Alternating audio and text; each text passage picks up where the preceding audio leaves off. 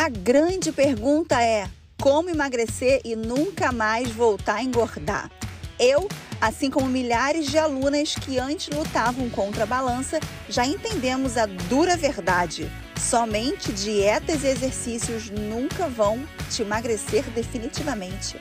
Então, qual é o caminho verdadeiro para o emagrecimento definitivo? Essa é a resposta que esse podcast vai te dar. Meu nome é Carol Ferreira, coach emagrecimento definitivo e depois de emagrecer 75 quilos e ajudar mais de 5 mil alunas nessa jornada, chegou a sua vez. Bem-vinda ao podcast Chata de Gostosa. Jorge, ela vai comprar uma Montage? Não, não, porque ela não cuida. Quem cuida sou eu, vou falar. Eu que dou banho na cachorra. Eu que eu falo pra ele levar eu no. que boto ração. Eu Não, falo mas pra ele levar no veterinário. Ele quer dar banho em casa. Entre falar e levar, entendeu? Tem um abismo.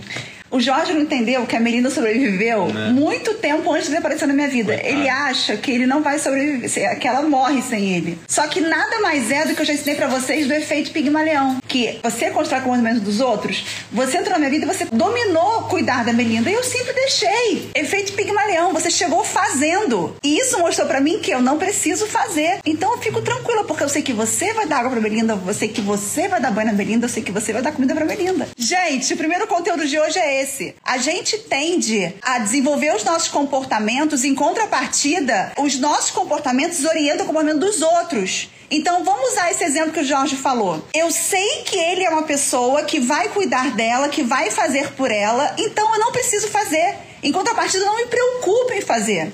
Agora, aquilo que eu falei do marido que fala assim, a mulher fala, ah, se não comprar cueca, ele não compra. Compra! Se ele for fechar o zíper e o pinto prender no, no zíper, ele rapidinho compra uma cueca. Então, se eu a mãe me separa do Jorge e eu tô com a minha cachorra, óbvio que eu vou colocar comida pra ela. Assim como se a mãe a gente se separa, é você que vai fazer o brócolis da Georgia, a comidinha saudável dela. O efeito Pigmalião é isso. O seu comportamento acaba orientando o comportamento do outro que você se relaciona. Então é isso. Assim como se eu me separo do Jorge amanhã, eu vou fazer por onde? Cuidar da minha cachorra, assim como eu fazia antes dele aparecer. Como se a mãe gente se separar, quem vai fazer a comida saudável da filha dele? Porque ela vai com ele, né? Sendo que a Georgia falou que se um dia a gente se separar, ela fica comigo. Mas tudo bem. É, vai ser o pai, entende? Carol, achei lindo seu relato sobre sua enteada. Eu tive muita dificuldade com meu enteado, ele tinha seis anos quando me casei. Hoje é um jovem de 18 e nossa relação está em construção. Cara, mas foi algo muito difícil no casamento, foi a Georgia. Porque a Georgia, quando o Jorge e a ex-mulher dele se separaram, ela ficou com ele. A ex-mulher dele saiu de casa e o Jorge ficou com a filha. A Georgia tinha o quê, amor? Quantos anos Georgia tinha? Sete. Sete anos. Acabaram de fazer sete anos, né? Então eu consegui entender que eu não tinha sido escolhida pela Georgia. O pai da Georgia me escolheu. A Georgia não me escolheu. Eu estava sendo imposta para ela. Era uma imposição. Eu e o pai nos escolhemos e a Georgia estava sendo obrigada a engolir uma nova pessoa entre os dois, entendeu? E a Georgia é leonina. Quem acredita nessa coisa de personalidade, ela é muito tipo eu. Então ela percebeu do tipo, opa, tem uma mulher no meu espaço, porque era só o pai e ela, então ela enxer- enx- até hoje ela enxerga o pai como só tenho ele, é figura muito forte na vida dela.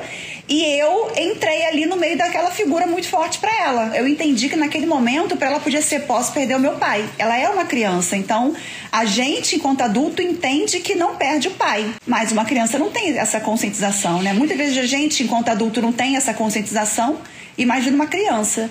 Então foi muito difícil. Eu até comentei, falei, caralho, não quero isso pra minha vida, porque ter que conquistar alguém, entendeu? E aí eu decidi dar tempo ao tempo.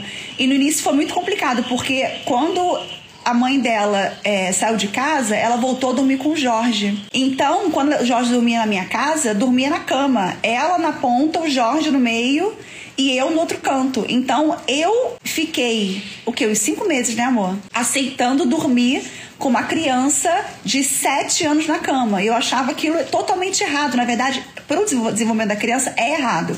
Mas eu entendia que a, que a situação de vida dela era uma situação atípica. Eu dei um tempo de uns cinco meses para ela entender que existia a Carolina na vida dela agora. Já foi inicialmente um choque para ela.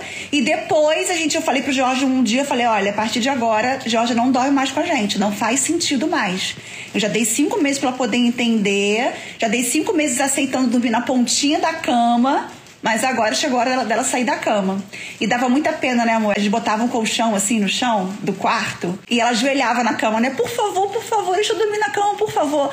Eu imaginava como o coração do Jorge doía. E aí eu pensei, falei, cara, se pra mim já foi difícil tirar a minha cachorra da cama, eu imagino pro pai. Como é difícil tirar a filha da cama, sabe? E ela ficava ajoelhadinha, né? Pra botar a mãozinha assim, ai, por favor, por favor, deixa eu subir. E aí a gente foi caminhando. Depois disso, a gente começou a namorar em dezembro. Quando foi em setembro, a gente se casou, a gente foi morar junto. E aí a já tinha um quarto dela. E aí foi um outro processo de fazer ela dormir separada, né? Antes era só fora da cama. E depois foi dormir no quarto dela. E aí foi também um processo. O Jorge ficava no quarto, ela dormia. E é um processo, a gente tem que ter paciência. É desesperador, irrita, cansa. Mas a gente, a gente tem que ter paciência, é um processo. E é um processo que para ela é muito importante. Tem muito a ver com, com, com, a segurança da criança, sabe? Ela ficar crescendo, dormindo na mesma cama, já com 7, já com 8 anos, 10 anos, faz com que ela sempre entenda que ela é uma extensão dos pais, não possibilita ela de, de, entender que existe a individualidade, ela ter segurança no estar sozinha, sabe? Entender que, que a vida ela tem a individualidade dela. Isso traz mais segurança para a criança também, o fato dela dormir no quarto dela. Então eu diria que foi um processo. Carol, estou na turma 16. Será que com a minha mudança meu esposo pode mudar também? Vive, eu vou te dizer que na vida ou você contamina ou você é contaminada. Você, sem dúvida, é a média das pessoas que você convive. Porque ou você se entrega ao que elas fazem, ou elas se entregam ao que você faz. Então, é, eu falo muito em relação a isso aqui em casa. Quando a gente começou a se relacionar, o Jorge, ele não tinha uma alimentação ruim, mas ele, por exemplo, comia pizza, saía pedindo. Depois de um tempo de casado, você ficou quanto tempo sem comer pizza, amor? Jorge ficou quase um ano sem comer pizza. E não era algo assim, não vai comer pizza a gente foi levando a vida, sabe? De acordo com a minha rotina. E acabou que ele incorporou na minha rotina. Ele viu o quanto eu me alimentava de forma saudável e ele comia junto comigo. É o que acontece com a Georgia. Então, na vida, você contamina ou você é contaminada? Eu já contaminei ela na questão de entender e aí eu, eu desenvolvi com ela, né? Eu falei, ah, cozinhar é um ato de amor, é se preocupar com a alimentação do outro, demonstra que você tem carinho, porque a alimentação nutre o corpo, você precisa precisa de uma alimentação boa para os seus órgãos funcionarem. Falei, então, isso é uma demonstração de amor. E foi o que aconteceu aqui com a Georgia. A Georgia, por ver as coisas que eu faço, ela já sempre fala: vou fazer também. Quando, quando tiver 16 anos, eu quero cozinhar para vocês. Ela vê que eu cozinho com gosto, sabe? O Jorge tem origem asiática, sim, o pai dele. Jorge, o que mais te encanta na Carol e vice-versa? Deixa eu falar primeiro. O que mais me encanta nele é a forma dele cuidar. É uma coisa que me encanta e ao mesmo tempo me irrita, porque eu não sou assim. Vou contar, amor. Quando a gente briga, o Jorge é o primeiro a reclamar que eu quero sair do quarto. Eu trabalho muito em cima, mas quando a briga me irrita muito, eu não quero olhar pra cara dele. E aí eu venho pro sofá. Ou então vou pro quarto do meu irmão, que a gente, meu irmão tem um quarto aqui, aqui em casa, pra quando ele vem final de semana. Eu sempre gostei de dormir no sofá. Então quando a gente briga, eu vou pro sofá. Você acredita que mesmo brigado, ele desce com o ventilador para não sentir calor? Cara, eu olho e falo, não é possível que a gente brigado, ele tá preocupado com o ventilador. A gente mesmo brigado, ele pergunta assim, você já comeu? Então, o cuidado dele me encanta, mas tem horas que me irrita. Porque mostra a evolução dele que eu não tenho essa evolução ainda, entendeu? Tipo, tô brigado, f vai assistir calor.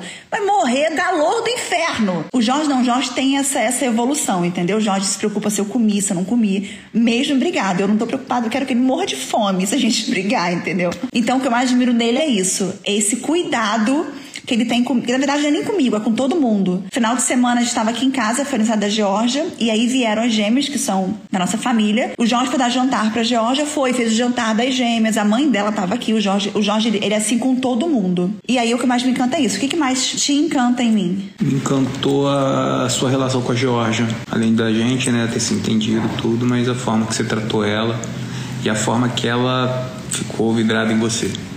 Sou esperta, hein? Conquistei a menina. Qual o signo dele? Seu signo é qual? É. Touro. Touro. O que, que mais te irrita da Carol? Uma coisa só, pode ser uma só. Gênio, muito geniosa. Como assim? Disserte mais sobre. Muito geniosa, quando briga, entendeu? Assim, enfim, personalidade muito forte, muito. Não dá o Decidida. braço. Não, é que não dá o braço a torcer, não reconhece. Já acostumou com Jorge Augusto? Não. Gente, o nome dele não é Jorge Augusto, é só Jorge. Eu que criei o Augusto. E detalhe, a casa nova, nossa casa nova, a casa que a gente comprou, o nome da rua é Augusto. O nome da rua é Augusto, gente. Me disse eu não estava já prevendo isso.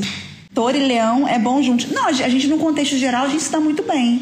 Vou contar tudo. Na verdade é o seguinte: nós temos, como todos os casais têm, percepções diferentes sobre a vida, principalmente sobre casamento. Jorge veio de uma família onde o pai e a mãe só se separaram quando o pai dele morreu. Eu vim de uma família onde minha mãe, que se casou duas vezes, se separou as duas vezes. Eu vim de uma vida onde eu era totalmente dependente. Eu fiquei nove anos solteira, curtindo a vida de, no... de solteira nove anos. Eu emagreci e eu falei: não quero ninguém, eu quero curtir a vida de solteiro, fazer o que eu quiser fazer, pegar o que eu quiser pegar. Eu era uma pessoa, eu sou uma pessoa muito independente de tudo. Emocionalmente, financeiramente. Eu fico muito bem só. só eu ficava, né? Agora eu tô com você, não vou ficar mais.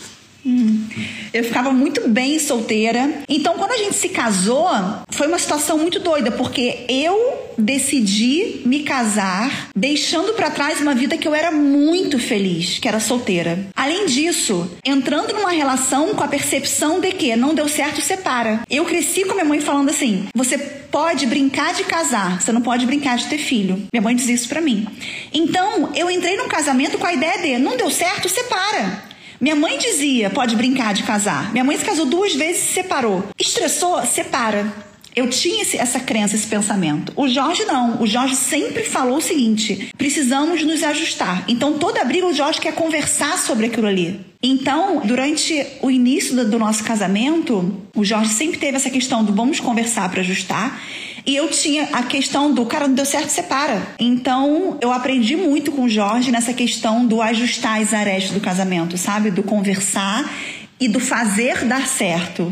Então, hoje, como que, que são as decisões que a gente tem que tomar? Já falei isso no story uma vez. Por exemplo, vou inventar aqui, tá? A gente queria comprar nossa casa. Eu sou mais o tipo de pessoa do, obviamente, com o pé no chão, mas eu sou mais do arriscar, sabe? Eu sou muito do risco. Vamos fazer que vai dar certo. E eu, pego qual é o meu objetivo? É esse. Qual o pior cenário que pode acontecer caso não dê certo? Isso. Tá, e se esse pior cenário acontecer, como é que eu vou resolver esse pior cenário? Se eu consigo identificar o pior cenário e nesse pior cenário consigo administrar, mesmo com muito trabalho, com muita dificuldade, eu arrisco. O Jorge não, o Jorge já é mais pé no chão, mais centrado do que eu, sou mais de me jogar. Então, por exemplo, vamos comprar uma casa. Comprar uma casa exige o quê? Exige isso, isso e isso. O Jorge era contra comprar casa agora. Eu era totalmente a favor.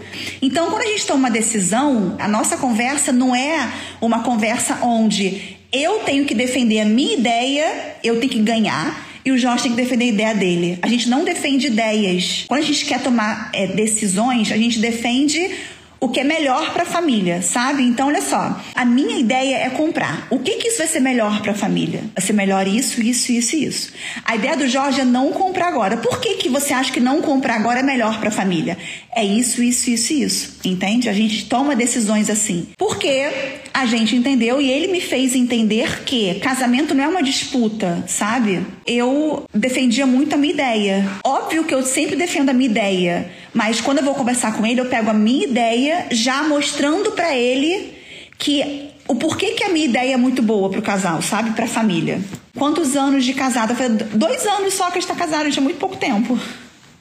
Dois anos casado, porque o Jorge já foi casado outra vez. Então, o Jorge veio com, uma, com outro olhar do casamento, diferente do meu. Entendeu? Eu aprendi muito. Tem foto do Jorge antes e depois? Não tem. O Jorge perdeu 13 quilos. Casamento não é uma disputa, gostei. Exatamente, casamento não é uma disputa. E muita, muitas vezes a gente entra nisso até mesmo sem querer, né? A gente quer defender as nossas ideias. A questão não é defender a nossa ideia. A questão é defender o melhor do casamento, sabe? O melhor para a família, para o casamento. E fazer o outro enxergar o quanto aquilo ali é melhor. Porque, na verdade, cada um tem a sua percepção de vida, cada um tem suas crenças. A condução é um abrir o olho do outro pro que o outro não tá vendo. Jorge, ela nos ensina muita coisa em vários âmbitos da vida. O que você aprendeu vivendo com a Carol? A ser mais positivo, Jorge, era Sim. muito negativo. Não, não é nem negativo, é não ser tão otimista, né? Você aprendeu a ser mais leve. Sim. Você casou amando Jorge ou foi construir esse amor no dia a dia? Amo vocês e Jojo. Ria, eu tenho 39 anos, eu não acredito mais no amor de cara, entendeu? Eu acho que essa coisa do ah, eu tô, eu tô amando de cara, isso acontece quando você é muito nova. E é muito doido isso, porque eu já conversei com amigas minhas que estão hoje solteiras, elas falam isso. Ah, eu não encontrei ninguém que me fez a perna ficar bamba. Cara, eu acho que a gente não tem mais idade para isso. O que acontece quando você conhece alguém? Primeiro, óbvio que dá o frio na barriga, tem aquele encantamento, tem, tem aquela empolgação. Concorda, amor? Uhum. Tem admiração. Mas aquele amor de, de, sabe, de doer o estômago que eu sentia quando eu tinha 20 anos, não consigo realmente comparar com o sentimento de hoje. O sentimento que a gente chamava de amor, né, quando a gente era mais nova, eu não vejo nem como amor aquilo ali. Eu via como uma paixão, sabe? Chegava a ser doentio. Então, eu acredito que o amor, o amor verdadeiro, ele é construção. Amor é construção e é o dia a dia.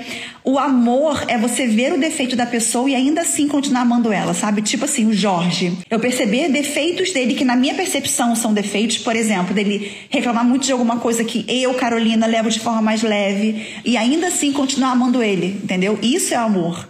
É você suportar as diferenças. E você, quando está no início, você não suporta as diferenças, você não enxerga as diferenças. A paixão faz você não avaliar a diferença, né? A paixão faz você estar tá cega. O amor não. O amor você percebe a diferença, percebe o que para você pode ser considerado um defeito mas que é o jeito do outro, e você ainda assim releva. Carol, às vezes eu falo isso e algumas pessoas dizem que eu não amo, eu acredito na amizade, parceria cumplicidade e querer ficar junto. É, na verdade, eu acho que o casamento é querer fazer dar certo, sabe? Está pensando em engravidar de novo? Nath, não sei. Depende da percepção, sabe? A gente conversou sobre isso essa semana. Sobre engravidar ou não. O Jorge deixou para mim escolha, né, amor? Jorge deixou para eu escolher. Falou que se eu quiser, a gente pode ter cinco, só que a gente tem que ter uma, uma babá. Você quer filhas? Pode ter cinco se você quiser. Eu falei, porra, cinco você acaba comigo, né? Cinco é sacanagem. Ter cinco é sacanagem. Mas assim, eu não sei. Não sei de verdade. Galera, Jorge Augusto, se despeça aí. Isso aqui, gente, foi uma vitória. Jorge não gosta de aparecer. Um beijo, um beijo, a gente se vê.